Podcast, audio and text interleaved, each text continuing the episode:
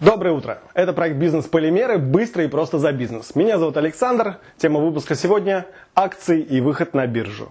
Мы вспомним массу интересных примеров из мировой истории бизнеса, а также разберемся с фундаментальными механизмами.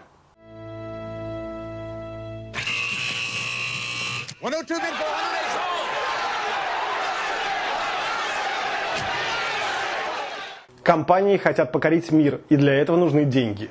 И они находятся в карманах друзей сооснователей, у банков, у венчурных фондов и, конечно, через выпуск акций. И последний путь самый яркий. Акционерное общество, частный капитал – вот это все. Где, я вас спрашиваю, частный капитал? Где частный капитал? Где? Где акционерное общество со смешанным капиталом? Со смешанным капиталом где? Где это все? Где все это? это? Безобразие! Безобразие. Безобразие! Вся история капитализма насчитывает всего пару веков, а акционерные общества существуют гораздо дольше. И мы знаем точную дату, когда первое акционерное общество появилось. Конец 15 века. Торговля в Европе распространена повсеместно. Перед вами макет ганзейского судна 12 века. Мореходство достигает высочайшего уровня. Единственная проблема – военные конфликты, которые портят торговлю и тормозят развитие стран. Активные европейские державы открывают новые земли. Внимание Европы приковано к Индии и Вест-Индии. Нидерланды в тяжелом положении. Часть страны под оккупацией испанцев, Антверпен на юге разорен, и он перестал быть экономическим центром. В результате к концу XVI века укрепился Амстердам. Данный порт – центр международных торговых путей – Сюда стекаются гонимые евреи, сюда приходят самые активные купцы и простые люди. Все они бегут от войн и дискриминации. Но главное, оккупация соседних областей заставила северных голландцев искать более мощные инструменты управления страной и экономикой. Это получилось. Когда условия были созданы, в Амстердам пришли деньги. Тут получился самый лучший инвестиционный климат на планете. А это, как известно, неизбежно приводит к процветанию страны. Республика Соединенных Провинций Нидерландов стала одной из ведущих держав с высоким уровнем свобод личности и свободой предпринимательства. Чем измерить эффективность управления страной? Давайте сравним стоимость денег. В Нидерландах бизнес мог сделать займ под 4% годовых, в то время как в других странах, я имею в виду остальную Европу и мусульманский мир, заемные средства стоили в 2-3 раза дороже. Итак, мистер Лайли, вам нужен кредит? Вы совершенно правы. В своем письме вы написали, что начинаете бизнес, и поэтому заинтересованы в получении нашего нового кредита «Жадно». В 1602 году в Амстердаме основано одно из первых акционерных обществ – Ост-Индийская компания. Уже несколько веков торговые пути распределяют по Европе воск и меха, соль и специи – Специи – важнейший товар, и он приходит из Индии и Азии. Именно покорением этого рынка занималась голландская Ост-Индийская компания. Через несколько лет после основания компании было принято решение расширяться за счет новых дольщиков. Всего было выпущено 2153 акции и собрано 6,5 миллионов гульденов. Компания работала два века, строила здания, небольшие поселения и даже города, участвовала в войнах – так как это акционерное общество, вся его работа была публичной и прозрачной. Нам доступны отчеты, организационные схемы, проводились голосования. Был даже свой мерч. И все это при участии местных властей, они же в итоге закрыли компанию. Голландская Ост-Индийская компания достигла удивительного размера. В современных деньгах ее акционерная стоимость измеряется приблизительно в диапазоне от 5 до 8 триллионов долларов. Это фантастическая сумма, ее собрали за счет акционерного капитала. Эта компания, компания просто монстр. Однако несправедливо сравнивается капитализацию этой компании с Microsoft, Apple или Walmart. Эта компания буквально участвовала в войнах, геноциде и массовых грабежах. Десятки тысяч жизней туземцев, англичан, испанцев и всех тех, с кем воевали, такова цена этого бизнеса. Акция – это ценная бумага, которая определяет долю в компании. В основе акционерных отношений соглашение. Акционеры готовы взять на себя риски и вложить свои деньги, а в случае успеха они делят дивиденды, которые распределяются согласно решению акционерных голосований. Чтобы акцию купить, надо участвовать в открытых или закрытых торгах. Закрытые торги нас сегодня не интересуют, так как большинство мелких компаний, например, разные ООО, это форма закрытых обществ. Интересны нам именно публичные компании, Зачем покупают акции? Существуют две основные цели – перепродажа акций или долгосрочные инвестиции. В развитых странах традиция вкладывать деньги в акции является способом отложить на старость, что весьма разумно, так как если потратить 5-10% зарплаты на покупку акций, Это может стать гарантией дополнительной пенсии. Давно, до 1990-х, акция была бумагой, а сейчас это просто запись в электронной базе.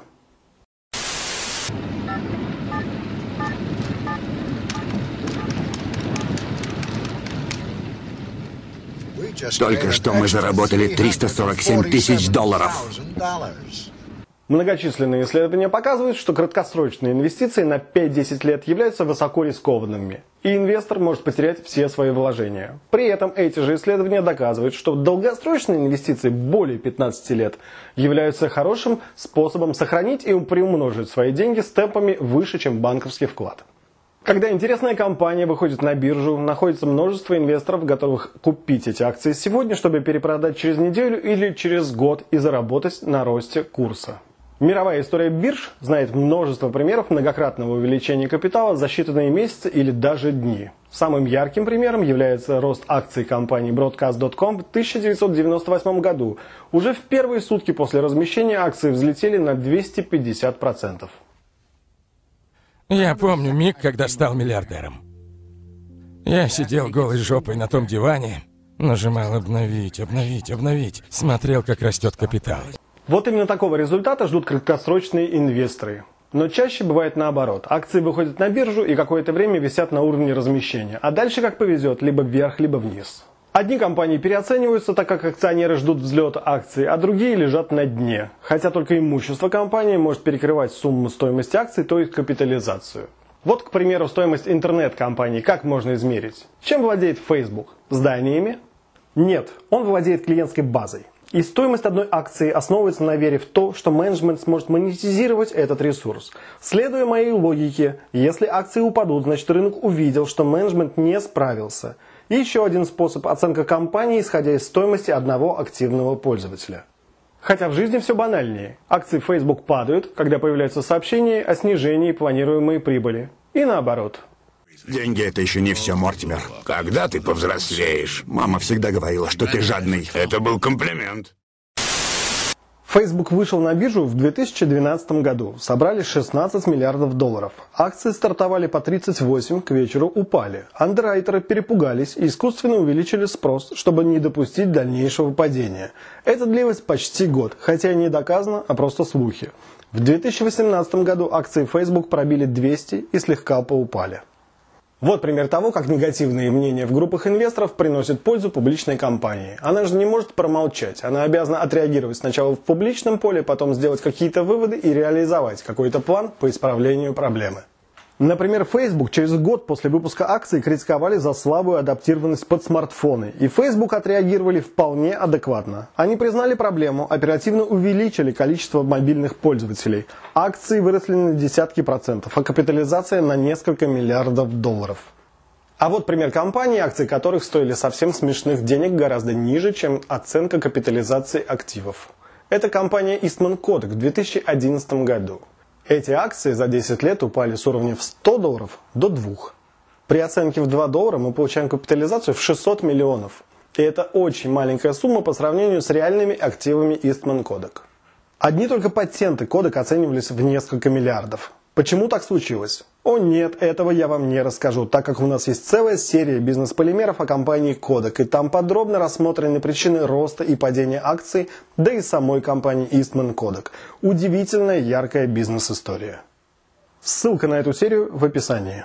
Акции Kodak были неплохим вложением, хотя не всегда. В начале 1990-х они стоили 50, в конце 90-х 100 долларов, а сейчас, в начале 2019 года, они торгуются в районе 2,5 долларов. Не хотите прикупить? Цена ниже не упадет. Давай покупать. Акции могут быть самых разных типов. Два основных – это обычные и привилегированные. Последние могут обладать удивительными правами на голосованиях. Еще одно интересное свойство акций – это возможность проведения сплита, то есть дробления – Многие компании, особенно активно торгуемые на биржах, проводили сплиты. Например, это Kodak, Apple и прочие. У Microsoft было 9 сплитов, например, 2 к 1. И если в 1994 году вы обладали 100 акциями, то уже через полгода это 200 акций. Сбербанк провел сплит акций в 2007 году. Одна обыкновенная акция превратилась в тысячу, а привилегированные прошли сплит 1 к 20. Основная причина проведения сплита – это желание компании держать акции на комфортном уровне стоимости. Например, Microsoft проводили сплит, когда акции пробивали планку в 100 долларов. Если акции компании находятся в свободном обращении, то может иметь место попытка группы инвесторов собрать в своих руках крупный пакет акций и тем самым захватить власть компании. Например, переизбрать совет директоров. Телдер вынуждена брать огромные суды, как какая-нибудь убогая латиноамериканская страна. Я настойчиво рекомендую вам осудить попытку мистера Гекко захватить контрольный пакет, ограбить компанию, ущемить права и интересы пайщиков. Я настойчиво рекомендую отклонить его предложение о продаже акций компании по установленной им цене.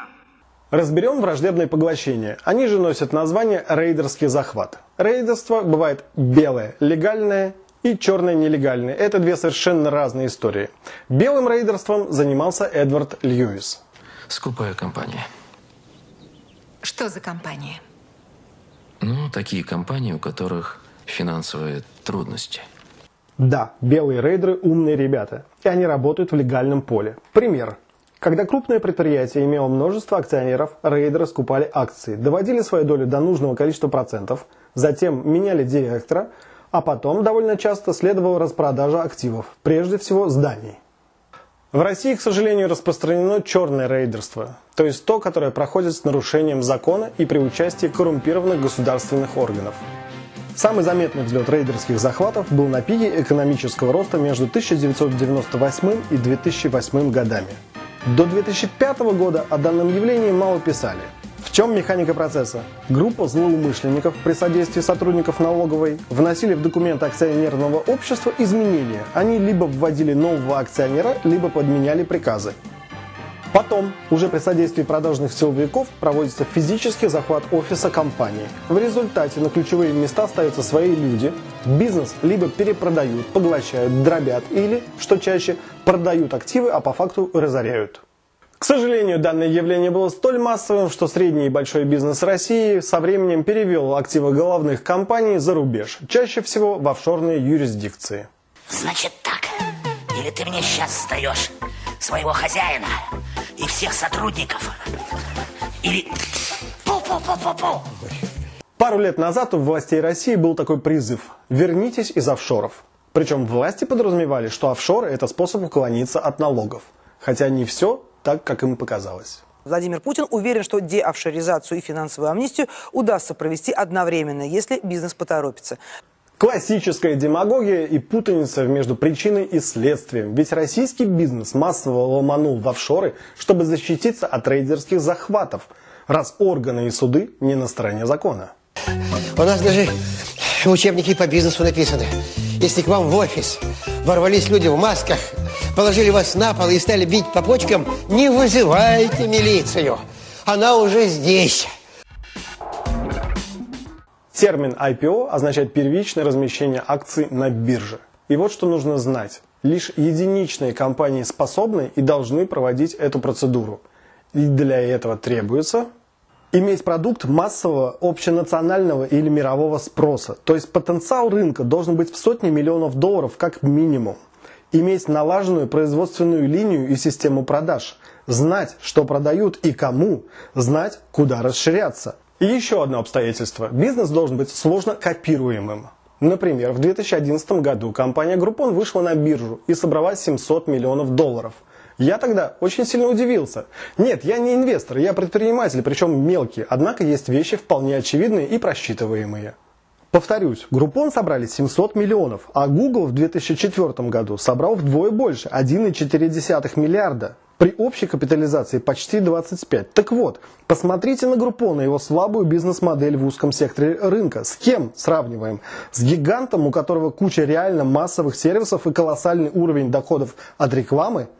Вы серьезно? Вы правда готовы вкладывать столько денег в такую слабую бизнес-модель? Вы с бухгалтером советовались? Мой бухгалтер сказал, что я потерял больше 200 миллионов долларов. Бизнес-модель Группона – предоставление актуальных скидок для самых разных товаров и услуг. Стрижки, туры, гаджеты, спа-процедуры. Это было похоже на аттракцион. Казалось, все выиграли, и продукт практически бесплатный, и маржа с минимальными затратами. Группон провел мощную пиар-компанию. На полгода весь малый и средний бизнес в мире и в России помешался на скидках. Особенно хорошо это работало в розничной торговле и услугах. Без всяких сомнений, в Группоне очень сильный маркетинговый отдел. Мы не раздаем их бесплатно. Это маркетинг. Один человек попробует и разнесет друзьям. Выходит мой герпес. Только вот проблема, и я об этом говорил еще в 2011 году при IPO Groupon. Эта бизнес-модель очень легко копируется. И когда в эти же годы Groupon пришел в Россию, он уже был скопирован, а в 2016 году он ушел из России и вообще уменьшился в разы. Акции размещались в 2011 году по 20 долларов, а сейчас они торгуются по 3. Там еще был скандал с подтасовкой отчетности, именно чтобы удержать уровень акций на бирже. Но это уже отдельная история. Вложение в акции Groupon – это негативный пример. В первый год после IPO они потеряли 50% стоимости. Это минус 350 миллионов от общей капитализации компании. Успех Groupon в начале – это результат двух важных вещей – отличной пиар-компании и качественного роуд-шоу. Такие шоу, а это именно шоу, состоят из встреч с инвесторами, пресс-конференций, презентаций и часто в яркой упаковке. Едем по миру, всем рассказываем, какой у нас классный бизнес, и реклама тут становится дополнительным результатом. Надо найти состоятельных инвесторов, надо зажечь их вашей идеей, а зачастую просто льстить. Вы человек богатый? Да, это правда. Да. Очень-очень богатый. Феноменально обеспеченный. Да, я обладаю поразительным объемом денег. Все верно. Есть, конечно, примеры удачных вложений в акции. Например, если в 2006 году вы купили акции Норильского никеля, то они обошлись вам в 4000 рублей, а сейчас вы их можете продать по 13,5 тысяч рублей. И это не считая дивидендов.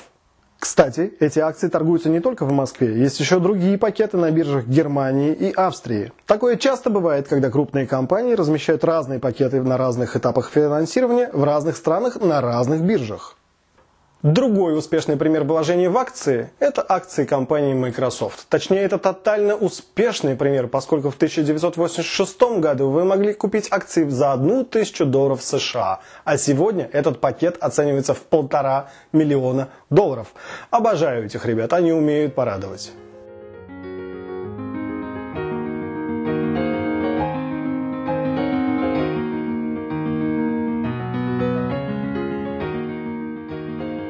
Итак, выходя на IPO, компания выходит в публичное поле, начинает общаться с инвесторами и отвечает на стандартные вопросы. Сколько акций будет выпущено, сколько долей будет распродано, какие акции останутся у основателей, на что эти деньги пойдут и самое главное, какие планы компания собирается осуществить в ближайшем времени на эти деньги. Для проведения IPO требуется посредник, который подготовит юридическую и финансовую сторону вопроса. Обычно это два инвестиционных банка, которых мы называем андеррайтерами, и они возьмут процент со всей сделки. 7% сумма немалая, однако надо помнить, что инвестиционный банк берет на себя особые обязательства, и в случае неудачи он будет в убытке. В 2004 году компания Google готовилась выйти на биржу NASDAQ и искала андеррайтера. Первое, чего они потребовали, это уменьшение с 7% до 3,5% агентского вознаграждения. И дальше было еще веселее. Когда Ларри Пейдж и Сергей Брин готовились расширять размах Google за счет выпуска акций, они намеренно скрывали свои финансовые результаты. Заявив минимальную и максимальную стоимость размещения в районе 100-120 долларов, и никто им не верил. Почему? Да потому что всего 4 года назад, в 2000 году, был крах доткомов. Напоминаю, надо обязательно сделать серию про интернет-пузырь 90-х. Поддержите наши планы комментарием под видео. Спасибо. Так вот, Прямо накануне IPO они открыли правду, от которой были в шоке все участники рынка, даже сотрудники Google, у которых были опционы. Интернет-то, оказывается, обладает особой магией. Также было удивительно видеть использование голландского аукциона особой процедуры и очень много мелких пакетов акций по 5 штук, чтобы привлечь как можно больше мелких инвесторов. Это все сильно бесило традиционных инвестиционных банкиров. Но главное, отцы-основатели сохранили у себя в руках пакеты голосующих и урезали права обычных акций. То есть они сохранили тотальный контроль над крупной IT-компанией.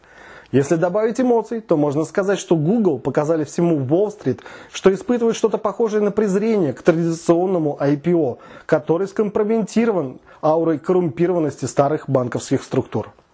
Руководство компании Google в то же самое время успело поссориться с комиссией по ценным бумагам. Они даже не писали фамилий в официальных документах, именуя руководство компании по именам. Это Ларри, это Сергей, это Эрик. Также было два сложных суда, которые пришлось спешно урегулировать по мировым соглашениям. По всему миру существует сотни бирж, где можно разместить акции. Опишу структуру в общих чертах. В крупных развитых экономиках в одной стране, как правило, есть одна большая биржа, которая является олицетворением экономики всей страны.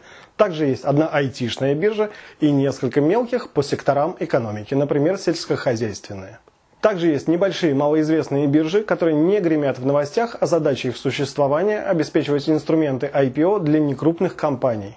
У каждой биржи есть свой основной индекс. Берутся топовые акции, суммируется их стоимость, иногда делится на определенную формулу. Например, на момент написания этого сценария индекс токийской биржи Nikkei составлял 21 148 пунктов. Сама биржа носит название Japan Exchange Group. На ней торгуются Hitachi, Sony, Kobe и Nippon Steel, Nissan, Suzuki, Mitsubishi. И я называю только самые известные компании. Там даже торгуется Hikoman. Splash it. Shake it. Dip it. В Германии это франкфуртская биржа с индексом DAX. И просто для справки, там торгуются Nokia, BASF, BMW, Henkel и Porsche. И еще сотни крупных международных компаний. В Голландии Euronext Amsterdam, которая в 2000 году слилась с парижской и бельгийской биржами. Эта биржа входит в первую десятку мировых.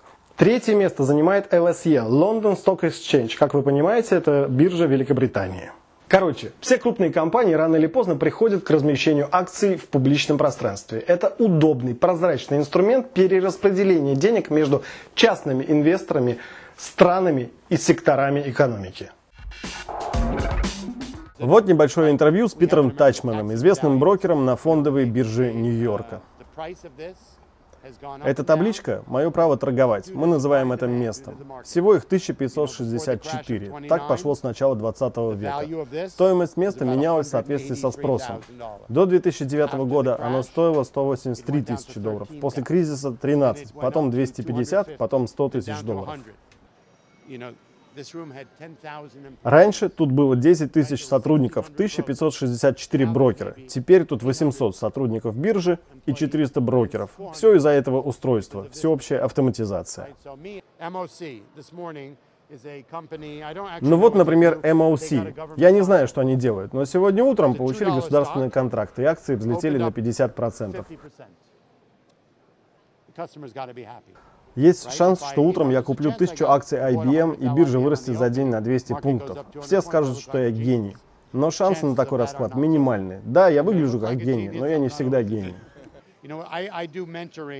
К нам приходят молодые люди, им интересен рынок акций. Я им говорю, идите на улицу в Нью-Йорке. Какие ботинки люди носят, какой смартфон используют, какой компьютер, какой пиджак. Значит, эти пять акций и покупайте. Покупайте Apple, Nike, Michael Kors, JC Penney you're good to go. Young people have a great sense of what's going on. You know, if you ask a kid now, у молодых людей хорошее чутье. Я их спрашивал, что вы думаете про Твиттер? Твиттер — это кусок, извините, дерьма. Ты пользуешься Твиттером? Нет, мне не нравится. Поэтому его акции и падают. Но все пользуются Facebook, значит, покупайте Facebook. Торговля акциями – это дисциплина. Никогда не покупайте то, что покупают остальные. Когда Карл Айкон заявляет, что купил много акций AGN, он их купил три месяца назад, и все идиоты бегут покупать AGN, потому что Карл купил. А если вы умный, не поддавайтесь стадному поведению. На самом деле, после такого заявления нужно продавать. Вас нигде не научат торговле акциями в зале. Вы можете изучить экономику, финансовый и бухгалтерский учет, но тут это не поможет. Компания выходит на IPO, собирает деньги, и это возможность масштабировать бизнес. И зачастую, если внимательно присмотреться, это возможность опередить конкурентов. IPO – это первое публичное размещение, когда акции впервые выставляются на продажу для абсолютно всех желающих. Поскольку право первой продажи за нами, мы устанавливаем начальную цену, потом перепродаем акции нашим друзьям. Так, Я вижу, что вы давно уже потеряли нить, да? Ну ничего, все это никому не интересно. Конечно, компании не хотят разглашать свои финансовые результаты, однако перед выходом на IPO это обязательная процедура. Также обратите внимание, какая пиар-компания проводится перед IPO. Это целый спектакль, вброс новостей, скандалы. Если нет интереса с широкой общественности, IPO будет только для профессионалов. И особенно важно создать личные бренды основателей и директоров компании. Надо убедить широкую публику, что этим ребятам можно доверять. Посмотрите на нашего генерального директора. Это же просто зверь.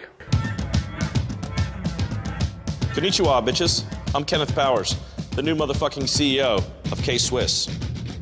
You're thinking, Kenny Powers, why in the fuck would you want to be the CEO of a business when you could easily just be out living the life of a functioning derelict? Well, the answer is simple. I'm changing the sports world. Иногда бывает SPO, Secondary Public Offer. Это когда кто-то из основателей компании спустя годы после первичного размещения переводит свои доли в акции и выпускает их в свободную продажу. Такое действие всегда вызывает недоверие рынка, поэтому генеральные директора именно в этот момент делают какие-нибудь убедительные громкие заявления, чтобы не уронить курс акций компании. Вот посади меня сейчас туда, я бы выручку удесятерил бы завтра. Итак, для публичной компании очень важен пиар. Однако бывает обратная история, когда сильный пиар становится важнее экономических показателей. И я опять хочу вернуться к истории краха доткомов. Середина 1990-х годов. Интернет распространяется по всему земному шару, и на биржу одна за другой выходят интернет-компании. В 1996 году компания Yahoo собирает на IPO 33 миллиона долларов. И это был момент, когда инвесторы поверили в какую-то особую магию интернета. Как выглядит нормальное IPO? Компания выходит на рынок, работает несколько лет, показывает прибыль. Потом она хочет выйти на новые регионы и страны. Отсюда потребность в привлечении средств. А вот в промежутке между 1995 и 2000 годами все было по-другому. Компании выводили акции всего через несколько месяцев после старта. Они даже не показывали прибыль. Некоторые интернет-компании даже не могли объяснить, что и кому продавать собираются. Я говорю об одном из самых интересных моментов мировой бизнес-истории, о кризисе интернет-компаний второй половины 90-х. Собрав огромные средства, они тратили эти деньги на вечеринки и презентации. А рекламу они пускали в самое дорогое эфирное время – и, кстати, Джон, наши аналитики подсчитали, что они взлетят до небес очень скоро. Ваша прибыль с каких-нибудь шести вложенных тысяч достигнет 60 тысяч долларов. Например, гениальная идея компании Broadcast.com была в трансляции радио в интернет. Они ничего не производили и не создавали. Главный акционер Марк Кубан стал сверхизвестным бизнесменом. Он заработал на IPO сотни миллионов долларов. Потом акции с рынка выкупил Yahoo, а доля Кубана потянула уже на 4 миллиарда. Вся эта компания Broadcast.com была создана в спальне Марка. Потребовалось несколько компьютеров, несколько человек и ажиотаж, чтобы оценить компанию в такие астрономические суммы. Мы еще вернемся к этой теме. Удивительное было время. Инвесторы сжигали деньги чемоданами.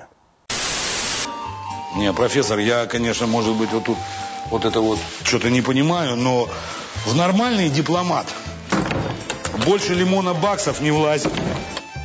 Вот. К сожалению. Вы, наверное, уже заметили, что проект «Бизнес-полимеры» неоднократно вспоминает Марка Кубана. Почему? Да потому что этот человек стал прототипом известного героя в сериале «Кремниевая долина» Раса Ханемана. А Рас Ханеман – это просто кладезь полезной бизнес-информации. Как тебе тачка? А, такого цвета не выпускают, это специально для меня. У местных мужиков яйца дряблые для таких тачек. Мы выходим на биржу, акции за день взлетают втрое, и нас покупает АОЛ. И вот мне всего 22, а у меня 1,2 миллиарда. Раз, Хейниман? Ты что, с дуба рухнул? Я тоже рад тебя видеть. Нет, не рухнул. Ты отдаешь свое будущее в руки человека, который засунул радио в интернет. Тем, кто деньги в банк несут, им и бабы не дают, да? Лишь единичные компании из периода краха доткомов выжили и преуспели. Например, интернет-магазин Amazon.com. И он сделал своего основателя миллиардером. Сейчас, в 2018 году, компания производит собственные гаджеты, продает книги, хостинг и многое другое. А общая капитализация превышает 700 миллиардов долларов. Амазон терпит убытки каждый ебаный квартал последние 20 лет, а Безос, сука, король. Король.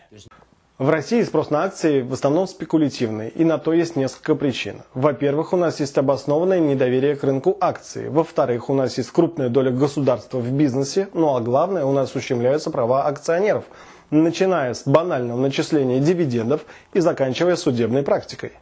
Ну хорошо, хорошо, я понял. Пять лимонов. Ну я говорю, ну понял, пять лимонов. Ну переведем без проблем. Ну честное слово. Стоять, сидеть, лежать, молчать! Также в нашей стране проводились интересные эксперименты, которые называли народными IPO. В 2006 году эту процедуру провел банк ВТБ. А вот что у нас получилось по факту. IPO прошло при стоимости акций в 14 копеек. Такая супер низкая цена, вероятно, вызвана желанием сделать этот выпуск ближе к народу. Акции купили 115 тысяч человек. А это график курса акций. Они падали практически все время и через 5 лет были вдвое ниже. Причиной тому слабые позиции самой компании, а также ряд коррупционных скандалов, которые подмочили репутацию ВТБ. В 2012 году ВТБ выкупил обратно весь пакет акций по цене вдвое выше рыночной, что составило те же 14 копеек, и в итоге ВТБ потерял 8 миллиардов рублей. Получается, банк взял в долг на 5 лет и вернул эти деньги без процентов. 6 центов за акцию? Да брось.